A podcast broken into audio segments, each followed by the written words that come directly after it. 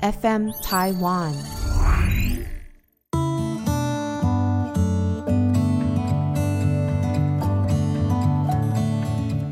各位听众，大家好，欢迎收听《心理不用学》，我是陈永仪。你今天好吗？你这一段期间过得怎么样呢？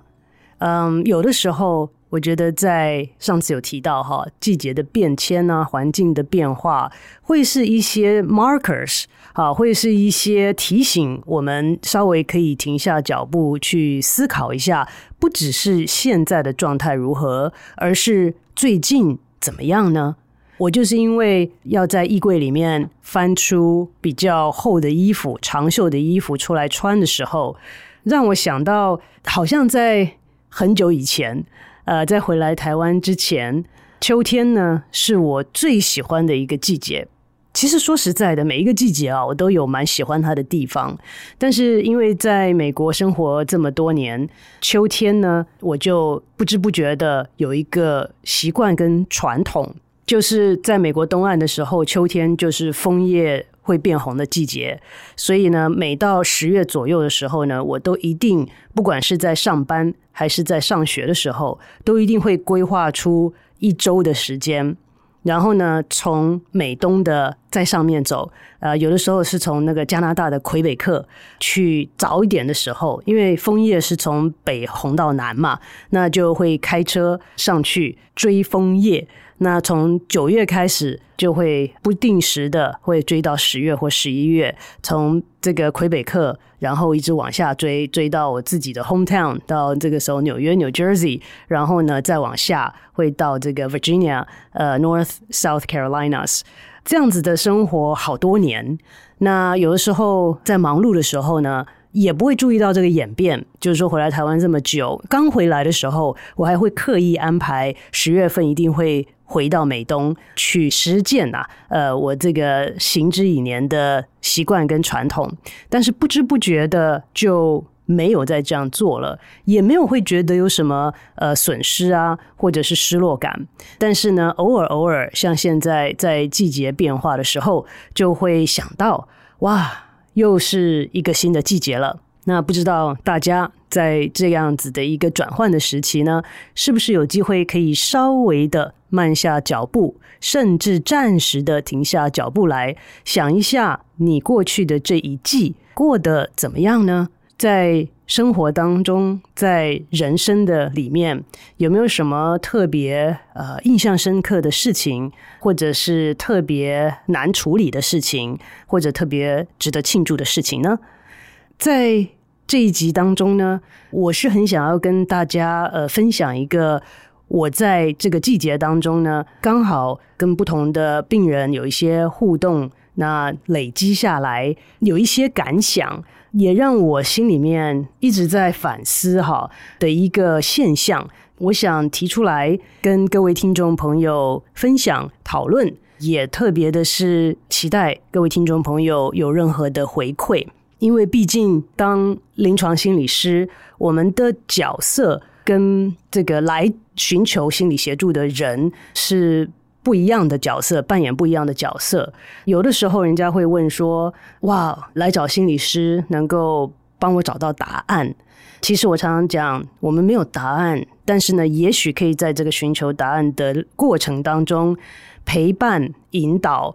嗯，是是，我其实讲到引导都会觉得非常的谨慎哈，因为我觉得这个答案都在个人自己的身上跟我们的心里面，我们做这个引导的角色要非常非常的谨慎。那最近还甚至有一个病人，嗯，他称我们的每个礼拜的 session 啊，他说是来上课。我那我是第一次听到这样的说法哈，就是说哦，我要找心理师来上课。我想说，哎呀，这个上课感觉到说好像有什么东西可以教嘛哈，嗯，但是好像也不至于说在这个心理的 session 当中可以每一次都有什么东西可以教。但是呢，不同的地方是，也许我们因为角色跟角度的关系。可以看到的事件，不同的事件会比较多。有的时候人家就会问说：“那我这样子的状态你常见吗？好，那通常怎么解决啊？好，那这个导师我们可能因为职业的关系，相较于一般人来讲，可能对于某些现象看到的频率会比较高一些。最近呢，其实是许多许多的。”案例啊，让我有这样子的想法跟反思。但是我就先举一个例子来做开头，这样子大家可能可以啊知道我的想法是从何而来。这个比较特殊的呢，是我的病人其实是一位阿公。其实在我自己的病人当中，较多的会是女性。年龄层其实都有哈，但是我个人因为不是儿童或者发展心理学的专家，所以基本上我的对象大部分都是成年人。其实二十二岁以下的都很少了，所以大部分是大学毕业以后，年龄会高到五十岁、六十岁、七八十岁的就比较少了。那所以这个阿公呢，其实呢年龄也。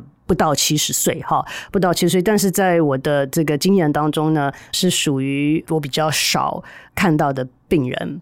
那他当初来呢，是他的儿子建议他来，所以常常有的时候我会接到电话，是说：“哎呀，我是帮我太太打的，哎呀，我是帮我妈妈打的，哎呀，我是帮我女儿打的。”那其实如果大家都是成年人，在这样子的前提之下呢，我们通常会要求是要寻找心理师的这个当事人呐、让他自己来打电话是比较恰当。那所以通常我们都会回应说：“哎，还是。”他如果自己觉得有需求、有意愿，让他主动联系会比较恰当。所以这位阿公呢，呃，因为儿子先打电话来，然后我解释了之后，他就自己主动打电话来。嗯，所以呢，他在我这边我会觉得比较 unusual 的地方是，第一个他是男性，第二个他的年龄偏高。在跟他协谈的过程当中呢，我是觉得蛮愉快的，因为他是一个算是年长者，但是呢，讲话的口条呢都非常的有逻辑，然后呢也都表达得很清晰，所以呢相谈甚欢呐。那他主要的原因，好说要来找心理师的原因是什么呢？你说他现在已经是退休了的这个人生阶段，要享福了嘛？好，那所以他育有一儿一女。那他的儿子跟女儿呢？儿子在台湾，女儿呢在美国。那他来找我的时候呢，呃，人是在美国的。他就其实侃侃而谈呢。我长话短说，就是他的女儿呢，从小的成长过程，不管是客观事实是什么样子，但是女儿的主观认知呢，就认为他的爸爸妈妈对待他不公平，而且是重男轻女。好，所以呢，心里面有不止一个坎呐、啊，是有很多个坎都过不去，甚至认为你们就是欠了我的。好，我从小到大，你对待我不公平，你对哥哥比较好，然后呢，我的需求都不算什么，我的感受都没人考量到，我就是在这样子的一个很夹缝中生存的环境里面长大的。那现在这个女儿呢，在美国也结婚了，那也生了孩子。这个是一开始的时候是在疫情之前我们认识的，在这个呃疫情前，呃女儿生了孩子之后呢，就要叫她爸妈过去带孩子。那这爸妈当然很很乐意嘛，对，当阿公阿嬷都很乐意去跟这个儿孙呐、有相处的时间。那在这过程当中呢，也也是受了蛮多的气啊。那一家人在一起，尤其是隔代啊什么的，哈，这个有冲突、矛盾、争执都是难免的。那但是呢，这个女儿呢，就是一直有一个好像一个主题，好，就是你欠我的。就是你对我不公平，这个就一直反复的拿出来讲，那让这个呃阿公啊觉得非常的困扰。他就跟我解释说，他其实当初你说当爸爸当妈妈，谁有机会练习很多次啊？对不对？第一次一定是新手，然后第二次之后就结束了，对不对？一儿一女嘛，好，所以他当初的心情他是非常记得的，他很尽心尽力，他非常用心的。去呃，这个带着两个孩子，他自认为没有什么不公平的地方，但是呢，家庭的环境本来就是老大跟老二之间可能会有差距，呃，因为这老大跟老二的年龄呢差了蛮多了，当然，所以呢，经济环境不太一样。到了这个老二出来的，老大是哥哥嘛，好，那老二这个女儿出来的时候呢，其实经济环境比以前还好了很多，所以他就觉得说，他对女儿其实比对儿子还要好，但是这个女儿老是觉得她的感受没有被尊重，好，他的感受呢没有被重视，所以很怪这个爸妈，因为这样子的怪，而现在觉得他可以予取予求，就说都是你欠我的，好，你你我小时候你没有。给我好的环境，你们也给我好的支持，那以至于呢，到后来呢，在疫情的期间呢、啊，后来他的父母回到了台湾嘛，这个女儿呢，就每天哈夺命连环 call 的打来说，我这边这么忙，你们两个老人在那边在台湾什么事都没有，你们为什么不过来帮我带孩子？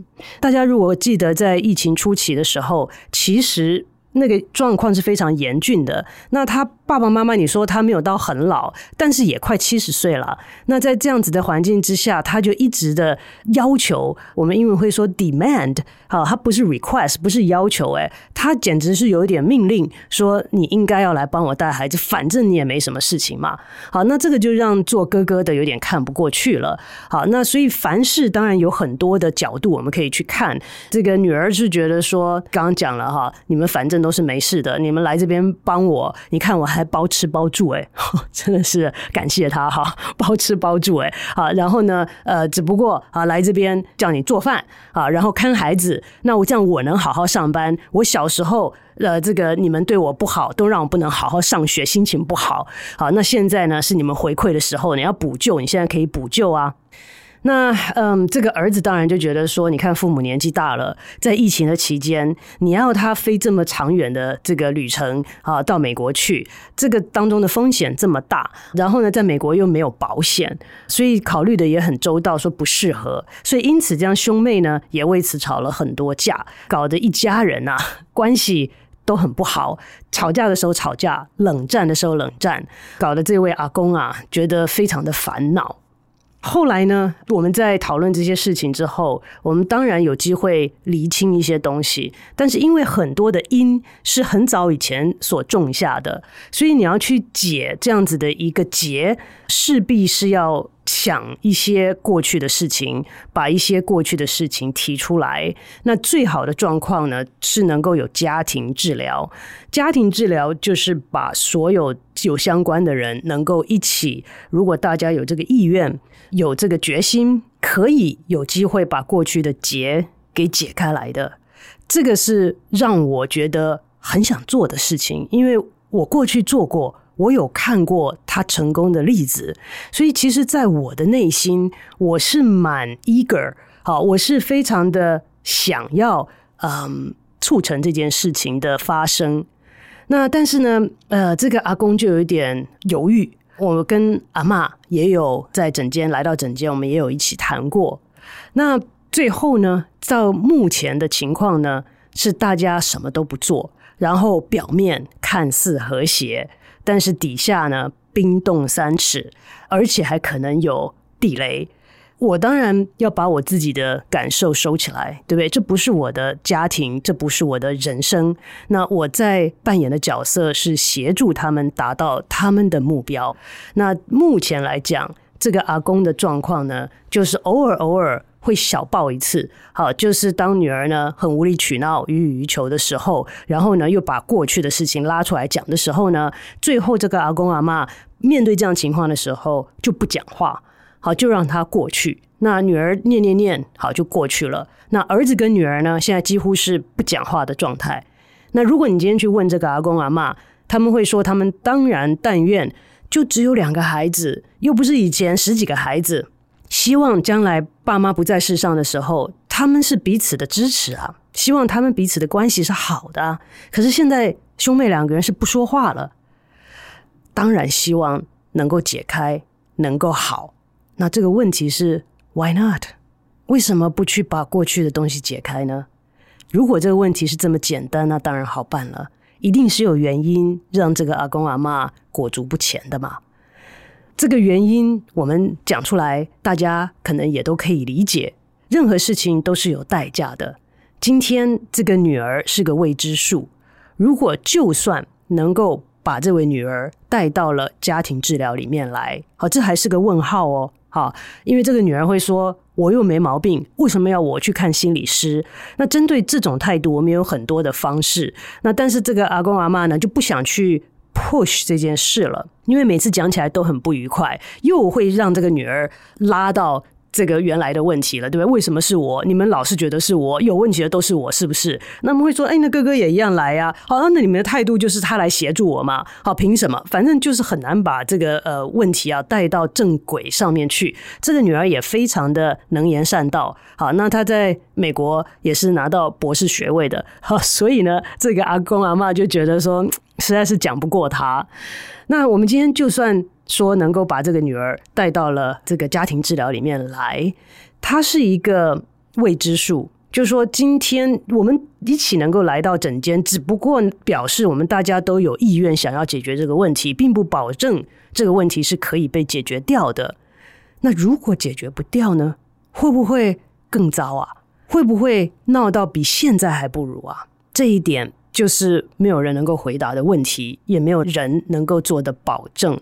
我也不敢啊，我也不能保证啊。如果我可以保证，然后这个阿公又百分之百信任我的话，那这也不是问题。所以日子就这样子过了。所以我最近一直在思考的一个问题是说：Is good enough good enough？我在想。这个脑筋里啊，出现的是就是这样子的英文字。我在想说，我把它翻成中文应该怎么翻？那这也提到了，就是说常常有在翻译的时候，至少在我个人得要把一些英文的想法或字句或词汇要翻成中文的时候，Google Translate 很有帮助。但是有的时候，当是一句话的时候，那个意思有时候好像没办法到位。就是说，如果把这个字就是照字面这样子翻译过来，好像没有办法反映出我内心想要表达的意思。所以我对于这个，我想了很。久，我觉得如果要我用中文来说的话，我会想的问题是说，过得去就可以了，是吗？是这样吗？生活只要过得去就可以了。如果我单独问这个问题，可能很多人会说：“当然不啊，我要过到最好，我要把我的潜力都发挥出来，好，要能够 try my best, do my best to get the best，对不对？”那为什么不这么做呢？是因为如果你今天想要伸手去取得那更好的，是不是有可能失去你手中已经有不错的东西呢？我觉得有的时候人生跟生活就是在这样子的一个矛盾当中，一个平衡当中，一个取舍当中要去思考。所以根据这个阿公阿妈，我可以跟大家讲我的内心。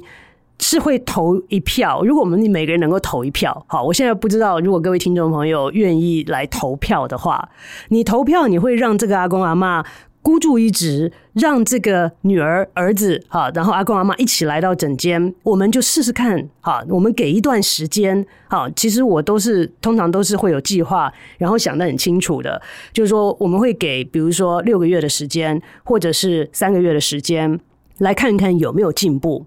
好，有没有进步？然后呢，值不值得再做下去？那今天我们投一票，说我们要不要孤注一掷来试试看？我当然会投一票，说试试看，因为如果你成功了，那是多么美好的事情啊！这个几十年来的一些心里面的结可以被解掉。那这当中，我自己认为受益最多的人会是这个女儿。但是现在最不想做的就是这个女儿，问题最大的也是这个女儿。那阿公阿嬷不想做，是因为。现在至少他们偶尔还会跟这个女儿通通电话、视讯，可以看看他们的孙子。儿子女儿不讲话也就这样了。偶尔偶尔，也许还可以考虑飞去女儿那边住一段时间，好相处一下。那如果今天我们把这个过去的伤疤把它打开来了，收不好了，恢复不了了，怎么办呢？我连现在什么都没有啦，我我我连现在跟女儿通话的机会没有，看孙子的机会也没有了。那对于他们来讲，这是一个可能不想冒的风险，所以我不知道各位听众在这样的情况之下会怎么投票？你会投要去试试看修复过去吗？还是现在过得去就可以了？It's good enough。当我们在看待别人的事情的时候，可能跟对待我们自己的事情是不是有点不一样的？因为风险是别人冒嘛，对不对？这个是跟个人的价值观很有关系。为什么我会觉得说，呃，这一类的现象最近让我思考很多呢？因为呢，除了在类似这样子的案例上面，我看到了这样的现象之外，我还看到了许多的现任的父母，当他们来到我的诊间，讲他们自己的做父母的焦虑，对小孩子的期待，有的时候我还有机会可以在诊间看到他们的配偶跟他们的孩子，偶尔不见得是要做家庭治疗的时候。我其实可以看到很多我们所谓代代相传的一些行为模式出现。那这个是我在做临床心理师很多年之后才慢慢有的体会。因为一开始的时候，我所受的训练跟我所使用的方式都是认知行为治疗法，不会特别的注重于就是说成长的过程啊、环境啊，呃，不是不考虑他们，是不会把他们当成一个重点。是需要的时候才去探讨。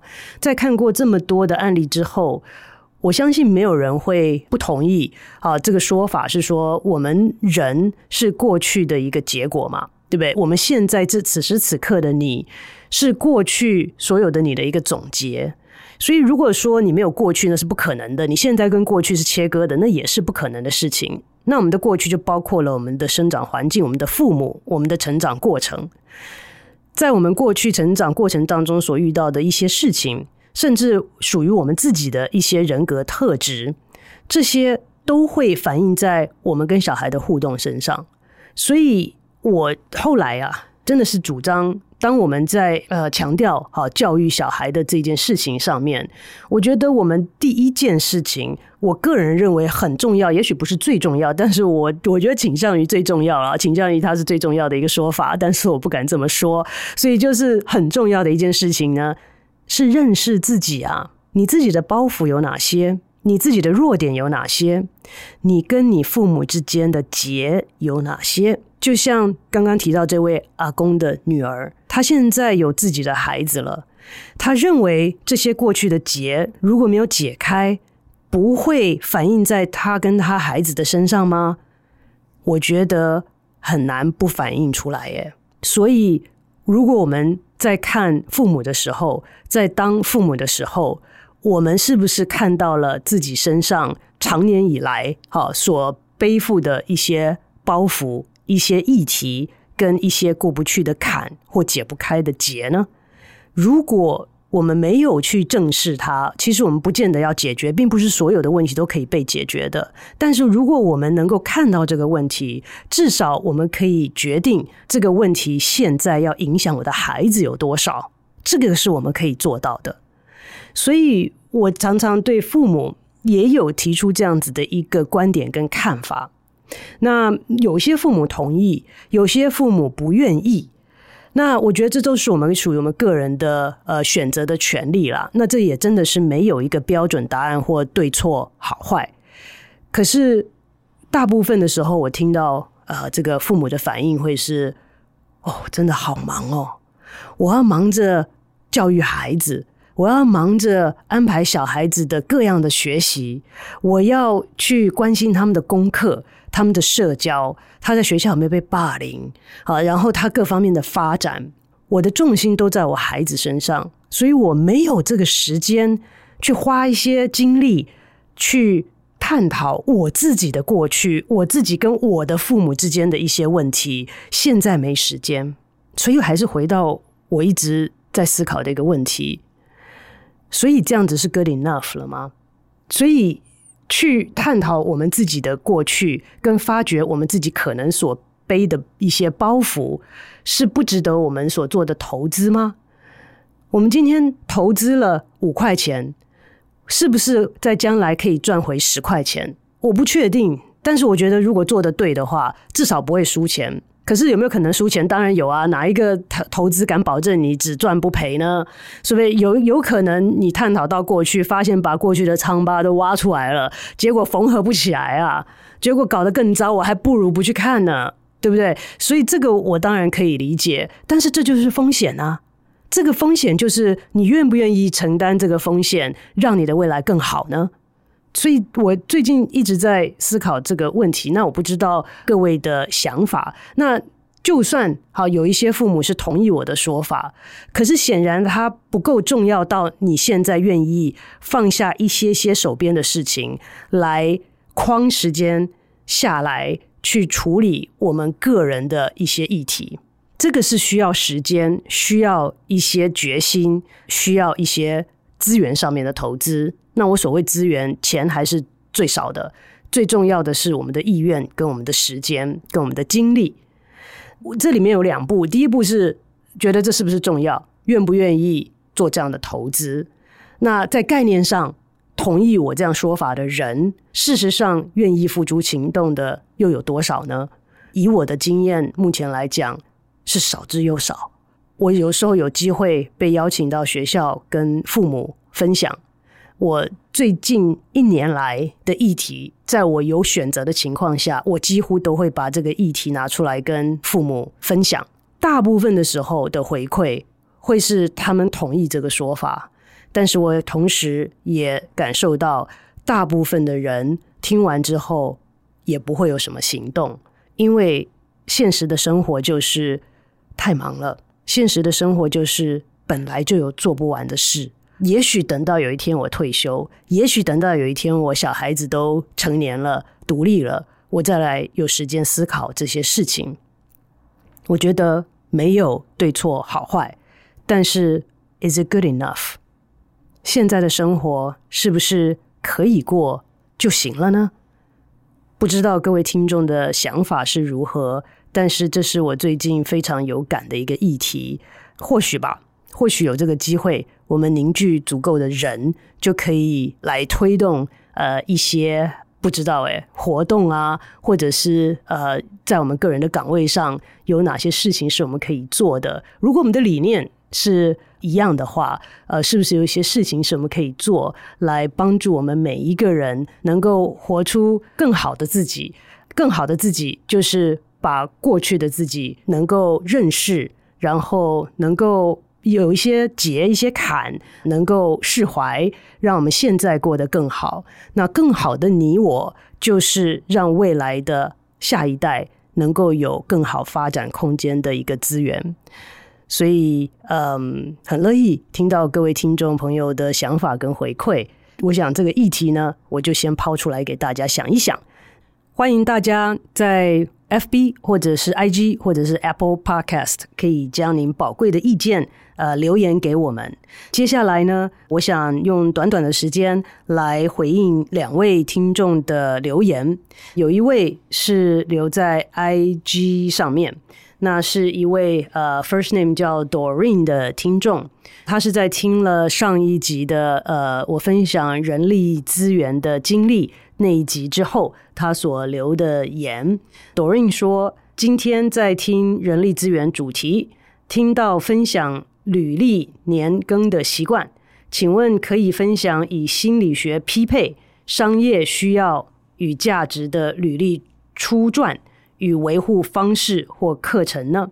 其实呢，呃，我想 Doreen 所要问的呢，是关于履历的撰写跟维护嘛，哈。那与其说要与心理学有匹配的方式，还不如说比较务实的方式，也就是 Doreen 您自己有提到的，就是说商业需求啦。那我觉得心理学来讲，并没有一个一套方法是适用于所有人的，对不对？因为心理学本来就是针对不同的人的特质来理解。不同的族群，所以我觉得你说这个履历啊，呃，如果写起来要用心理学的角度，怎么样子的会有优势？那其实要看你的对象是谁啊，啊、所以你今天是哪一个产业，哪一种的职位？然后呢，你申请的方式可能都会有些不同。就像最近哈，在这个疫情期间，有很多的面试都变成线上了，所以很多人以前针对面试所做的一些训练跟去参与的一些课程的技巧都没有办法用上了，对不对？你握手要怎么握？好，那结果呃，我们还要呃临时啊，在猎头的这个过程当中，帮一些候选人要临时 coaching，要教他们在这个线上面试。的时候要注意哪些？很多小的细节啊，大家可能都不太会想到，但是呢，常常在呃线上要做线上会议的人可能会注意到，就是。大家知道，把那个电脑打开来的时候，我们会习惯看对方的脸。但是你看对方的脸，你的目光会落在你的荧幕上，而不是那个镜头上。那如果你要让对方觉得你在看他，你必须把你的目光聚焦在你自己电脑的镜头上面。好，那是一个很不自然的一个做法。但是呢，你要让对方觉得你在看他，这样子做。会让对方的感受好一点。那所以这个其实是因为疫情而必须把面试放到线上的一个操作模式。那它就促使我们得要做相对应的一些调整。讲到了履历来讲的话，也是要看你要读你履历的人的。对象，哈，他们是什么样子的族群？所以根据这个呢，其实我相信有很多的工作坊跟课程，呃，有教这些。那其实我个人呢，是觉得有很多东西是不用上课，可以在网络上搜寻到很多不同类型的一些履历，可以来看一看哪一项是比较属于符合你个人风格。那如果你今天申请的地方是一个很传统的一个组织，那你可能就要用四平八稳的方式呈现。那如果今天你要申请的地方是比较呃这个注重创意的，那你可能在你的履历上面就要有一些吸睛的创意的做法。其实啊，四平八稳是保守的啦。你如果说你要试试看用吸睛的做法，呃，它的效果可能两极化，因为有些人喜欢，有些人不喜欢嘛。好，所以我个人是比较。保守会倾向于四平八稳的，这个并没有一个呃公式或者是一个标准答案说履历应该这么写。但是呢，呃，相关的资讯跟课程，我相信在网络上也蛮多的。所以回答 Doreen 的问题呢，是说在履历的设计、它的撰写跟维持上面呢，我个人并没有考虑到太多呃心理学方面的应用，反而是考虑比较务实的，嗯、这个做。做法好，我会考虑我申请的这个产业，它的组织的文化，以及我所申请的这个职位，它的工作性质。来决定我的履历该怎么写。那更细节的讲一下，就是有一些相关的工作，你可能要放在前面，因为大家的呃注意力啊不会很多。那你想想看，如果一个人要看五十份履历，大概就是你可能每一个履历你只有几秒钟的时间，呃，机会可以让对方看到重点，所以你就要把重点写清楚，履历不能太长。好，那这些都是呃我们可以去呃注意的地方，所以这个是给 Doreen 的回复。如果没有回复到，或者是有呃这个其他的问题，也欢迎再度的留言。另外一位听众呢，是针对我们之前的上上集吧，呃，是讲到感情跟婚姻的四骑士来问的问题。那那一集当中呢，我是有跟大家介绍到，在婚姻或者是在伴侣的关系当中，根据之前的婚姻咨商大师 John Gottman 有提出，在伴侣关系当中有四个非常不好的现象。那这个四个现象如果出现的话呢，不去修正，对这段关系当中来讲呢，是呃非有非常负面的影响，甚至可以预测这个关系是否能长长久久。那这位听众呢，呃所写来的问题呢，是说她跟她的男朋友交往了快要半年，但因为她自身自己认为啦，好像是可能同居的太快了，结果。反而呢，在双方的关系当中造成了一些冲突，所以呢，就暂时的先分开住了。那他也提到四骑士啊，在他们的关系当中呢，出现的频率都蛮高的。那所以他觉得说，是不是呃有机会来修复这一段关系？除此之外呢，她也提到本身有一些心理方面的问题，不知道她的男朋友是不是呃，好像觉得很难呃适应她有这个心理相关的一些问题。他们有去找寻伴侣咨商，但是呢，也是一个月一次。她觉得啊，她自己的心理疾病啊，是害了她很多的。生活，所以他不想要让这个这段关系再成为他心理疾病下面的一个牺牲品了。好，那所以他在问说该怎么办才好？哦，这个。真的是有点难回答哈，我就试着稍微聚焦的回应，哈，不敢说是回答，我来回应一下，呃，这位听众所提出的两个议题，其实有三个议题哈。第一个就是他觉得是不是呃同居的太快了？我觉得每一段关系就像每一个人一样，都是独一无二的，没有一个正确标准的公式可以使用。那但是呢，却有。一般大家可以接受的方式，我觉得针对这个太快或者是或者是太慢哈，呃，这个住在一起呢，呃，其实真的是要看两个人的状态。我有看过很快结婚、很快同居，结果很好的，那也有看过不好的。另外的一个场景就是过慢，好，我有看过有人交往十年。到是十年，我们就在想说还 会不会结婚啊？大概看起来希望不大。呃，结结果人家在第十二年还结了婚呢。那想说哇，那应该不错吧？结果第十三年就离婚了。好，那所以这个呃是很难讲。所以我觉得所谓的太快太慢，没有一个一定的说法。那至于这样子的一个决定是否导致呃现在两方这个的关系不好的一个因素呢？我们也很难去论断它。所以我觉得过对于过去已已已经发生的事情呢，暂时的可以先不要去再做很多的评论，或者是觉得后悔。呃，也许在未来有机会再做类似的决定选择的时候，我们可以到那个时候再来看一下过去的决定，从其中的经验可以学到哪些东西。但是就您目前的状况来看，我觉得倒是不需要花太多的时间去思考，呃，当初这个决定是否正确？那这个决定是不是又造成了现在的状态？这一点，我觉得，嗯，可以暂时的，如果能够不用花太多的时间去思考的话，也就大可不必。这个的第二部分就是这个四个歧视。如果您说到您目前的关系当中，这四个歧视的现象不但是都有，而且。也频率相当的高的话，嗯，我会考虑不同的选项啦。我经常提倡，呃，选项越多，压力越少。好，那所以为我们自己创造不同的选项，我觉得也是一个很重要的练习。如果注意到自己的这个伴侣关系当中出现了这四个歧视的现象，我觉得发现了是一件好事。因为唯有发现它的存在，才有机会去修复它。但是呢，有的时候，就像我在节目一开始讲的，修复是有代价的。至于这个代价是不是太大，或者是是不是值得，这个是非常主观的问题。因为只有你才有这个权利，才有这个。本钱好，去回答这个问题，因为回答对或回答错，最后的受益或受害者也只有我们自己。